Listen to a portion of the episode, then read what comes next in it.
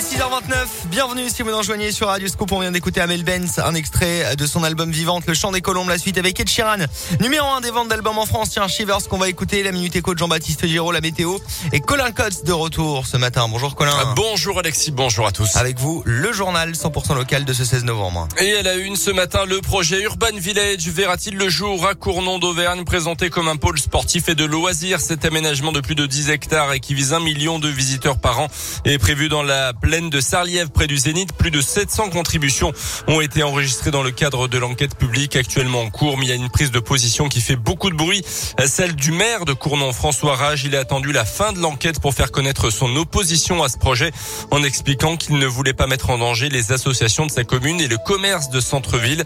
Et aujourd'hui, François Rage voudrait que ce projet Urban Village soit débattu au niveau de Clermont-Auvergne Métropole et pas simplement à Cournon. On l'écoute ça. La plaine de Sarliève, elle est en grande partie à Cournon, mais pas exclusivement. Elle est aussi à Aubière, elle est aussi à Pérignat, elle est aussi même à La Roche-Blanche. Et puis c'est une entrée de ville, mais c'est une entrée de métropole surtout. Pendant trop d'années, les élus ne se sont pas posé ces questions-là et ont laissé construire en périphérie des grands centres commerciaux, des endroits où on trouve plein de commerces, etc.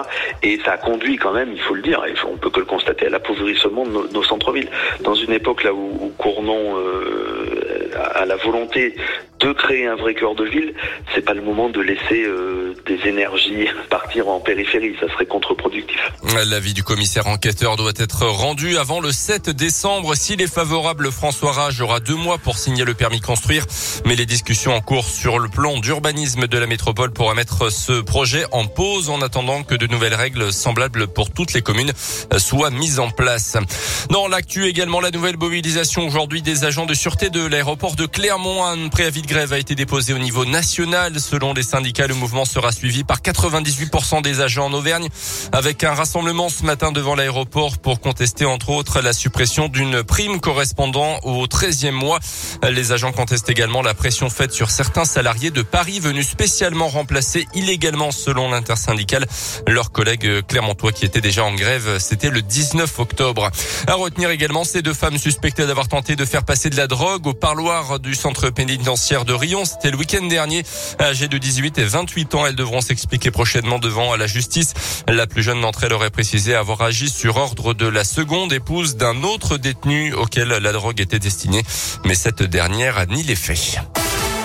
Dans l'actualité en France, c'est une première depuis la mi-septembre. Le taux d'incidence au niveau national vient de repasser au-dessus de la barre des 100 cas de Covid pour 100 000 habitants. Il est actuellement de 71 dans le Puy-de-Dôme, 97 dans l'Allier. Le port du masque est redevenu obligatoire à l'école primaire hier dans l'ensemble des départements. Christophe Castaner, le patron des députés En Marche, l'a réaffirmé hier. Pas question de confiner uniquement les personnes non vaccinées comme le fait l'Autriche. La France mise sur la troisième dose de vaccin pour les plus fragiles notamment.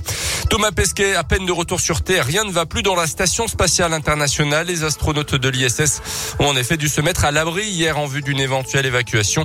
Euh, tout, ça à cause d'un immense nuage de débris. Une porte-parole du département américain évoque un tir destructeur de missiles anti-satellites de la part de la Russie. Les sports avec le foot et l'Italie comme le Portugal devra passer par les barrages pour se qualifier pour le mondial 2022 au Qatar. Les Italiens n'ont fait que match nul hier soir contre l'Irlande du Nord. Qualification en revanche de la Suisse qui avait éliminé la France de l'Euro l'été dernier. Qualification de l'Angleterre et du Danemark. L'équipe de France, elle jouera un match sans enjeu ce soir en Finlande à 20h45. Les hommes du Didier Deschamps déjà qualifiés depuis leur carton 8 à 0 ce week-end face au Kazakhstan.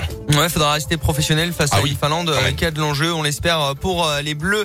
Merci beaucoup, euh, Colin. L'actu reviendra tout à l'heure à 7h avant ça.